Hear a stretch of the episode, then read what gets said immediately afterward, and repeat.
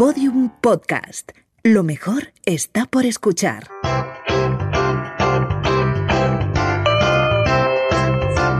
La redada.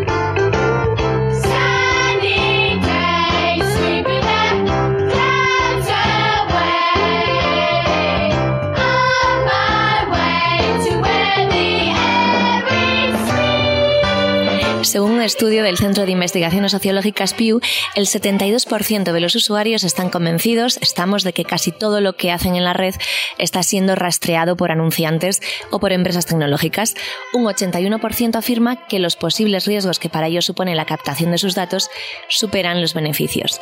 Y como parece que ha llegado por fin el día en el que Google dejará de mostrar anuncios basados en nuestro historial de navegación, vamos a comentar con Fran Gómez qué es lo que ha pasado con nuestras amigas las cookies. Hola Fran, ¿qué tal? Hola Lucía, pues sí, hoy toca hablar de galletas. Oh, chicos, son galletas. Oh, un tarro lleno de galletas, voy a comérmelas todas.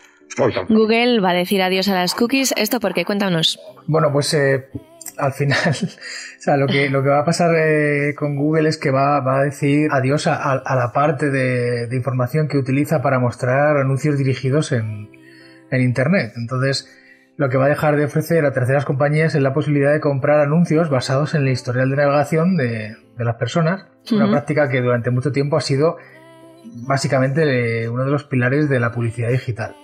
Entonces, no olvidemos que Google controla más de la mitad del mercado de publicidad en Internet y que toda la información recopilada mediante eh, nuestras queridas cookies es la información que ellos han utilizado durante todo este tiempo para, para sacar rentabilidad de, de sus anuncios. Vale, vamos a ponernos en situación, antes que nada. ¿Qué son las cookies? Son pequeños ficheros, ¿no? O de información, algo así. Bueno, o sea, algo así no, son, son pequeños ficheros donde, donde las páginas web recopilan la información sobre los usuarios que, que las visitan, ¿vale? Entonces, estos ficheros se gestionan a través de- del navegador. Qué sorpresa que Google creó su propio navegador en su momento. Entonces, Guiño, guiño. Está, está, está todo relacionado, ¿vale? Eh, no sé si alguna vez hemos llegado a hablar de, de este tema aquí, pero las cookies tienen un uso original muy diferente al que se le ha dado actualmente. Las cookies se han terminado convirtiendo en una especie de, de herramienta de seguimiento de usuarios, pero originalmente se crearon cuando en los 90 Internet empezó a tener un número muy alto de usuarios y las páginas web, que en aquella época pues tenían los recursos limitados, Sí. buscaban la manera de descargar la información que iban recopilando de los usuarios de sus servidores a los ordenadores de, de los usuarios. Entonces, esto, pues el primer ejemplo que empezó a utilizarse de forma más efectiva fue con- cuando empezaron los los e-commerce. En vez de guardar toda la información de los usuarios, que hayan, de lo que hayan metido los carritos, de por dónde navegaban y todo, bueno, pues empezaron a guardarlo en el mismo eh, navegador del usuario. Ten en cuenta que eh, vamos a situarnos un poco que en los 90 el usuario navegaba normalmente desde un solo navegador, que era el, de, el de su ordenador de casa, que no es como ahora que, que hay una especie de, de interrelación entre todos tus dispositivos. Volviendo a las cookies, con este historial de navegación que se crea como una especie de perfil, ¿no? De nosotros, de nuestros intereses. Bueno, o sea, es que el- el- las cookies lo que, lo que hacen es nada más y nada menos que guardar toda la información relativa a, a ti como usuario respecto de todas las páginas.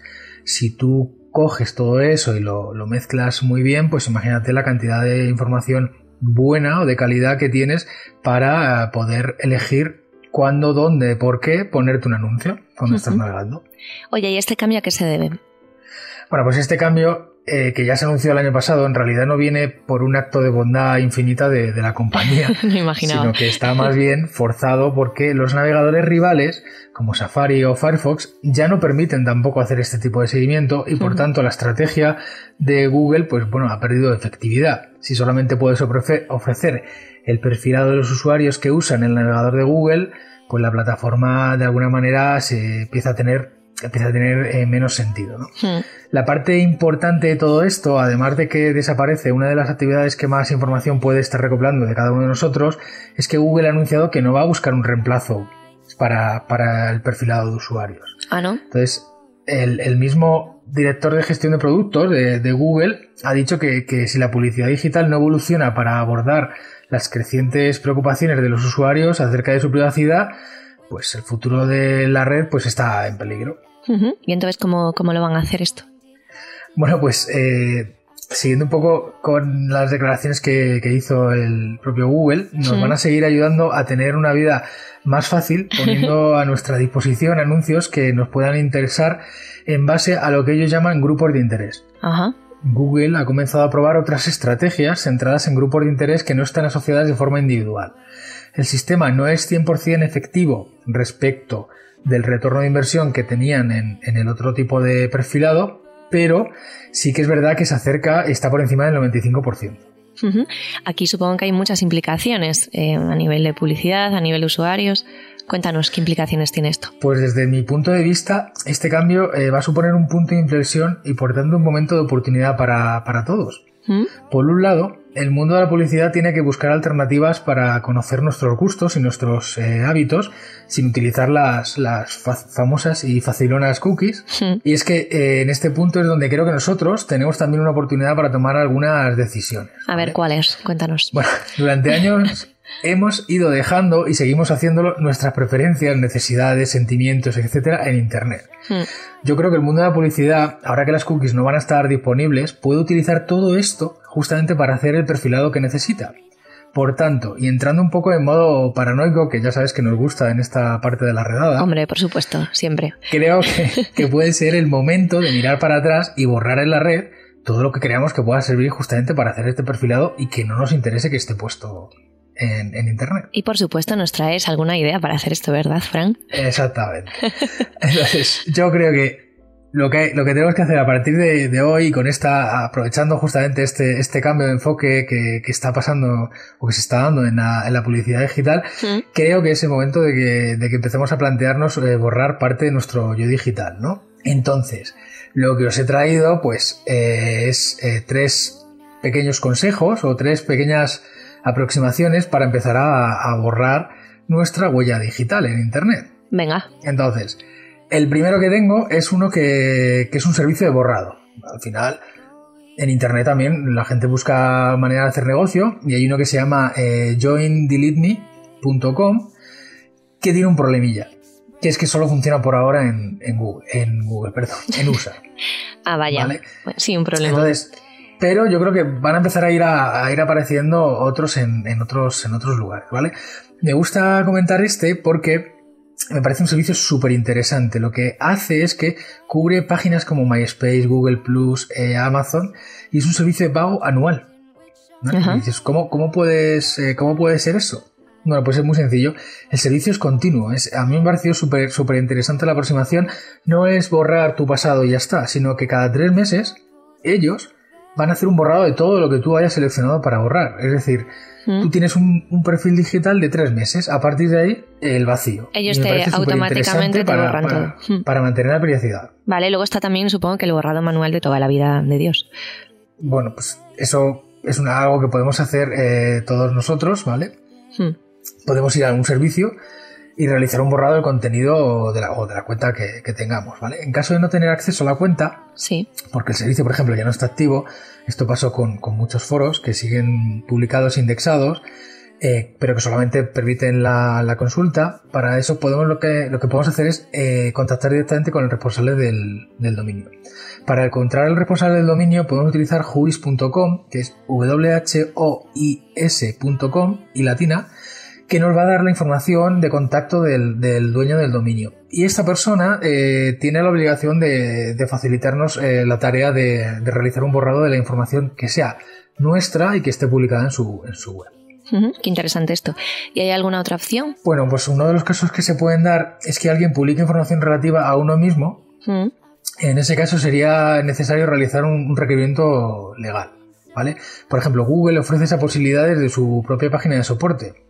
Y de igual forma Google nos permite hacer peticiones para el borrado de resultados de búsquedas. Esto es importante porque si nosotros hemos borrado, por ejemplo, la información de, que queríamos en un foro, eh, lo que puede pasar es que Google mantenga esa información en sus búsquedas y por tanto sea de alguna manera consultable porque esté en la caché de Google o lo que sea. Entonces sí que hay que, hay que tener sobre todo un enfoque de hemos borrado el origen, pero hay que acordarse de todos, no solo Google, todos los, eh, los rastreadores, los eh, indexadores de Internet que eh, van a tener esa información indexada y por tanto va a seguir disponible aunque nosotros borremos la fuente. Y esto es súper importante de tener en cuenta. Estupendo. Oye, Fran Gómez, qué útil eres siempre. Que... Bueno, espero que empecemos a borrar todos lo que no nos interese. ¿eh? Sí, sí, sí, hay que borrar un poquito. Pues nada, Fran, hablamos en un par de semanitas o tres y ya nos traes más cositas de privacidad, ¿vale? Muy bien, muchísimas gracias. Un beso, chao. Hasta luego.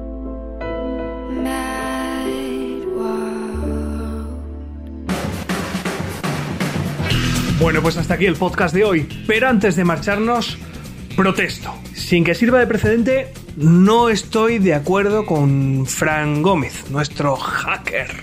Y no estoy de acuerdo con él porque esto que propone de borrar nuestro yo digital creo que tendría unas consecuencias nefastas para aquellas personas que solo tienen un yo digital. Quiero decir, no existen realmente. Su vida está enfocada a llenar un feed de una, dos, tres, cuatro redes sociales. Me monto en el metro, me bajo en la estación. Mira, mirad cómo subo las escaleras. Primer café del día. ¿Qué hace toda esa gente si de repente se encuentra sola en el mundo digital? O peor aún, ¿qué hace toda esa gente si les hacemos borrar su yo digital? Descubrirían que tienen piernas, por ejemplo. Hostia, tengo pies y no están en la playa. Anda, pero si tengo boca, pero sin morritos. Eh, mira, una mano y no tiene una cerveza. Así que, Fran, reconsidera un poco hacia dónde podría llevar este aleteo de mariposa que propones, que conllevaría un cataclismo virtual, un cataclismo en ese mundo de identidades virtuales. En fin, un saludo de Lucía Taboada, Juan López y Juan Aranaz. Adiós. Todos los episodios y contenidos adicionales en laredada.com. Síguenos en Twitter arroba redada y facebook.com barra laredada podcast.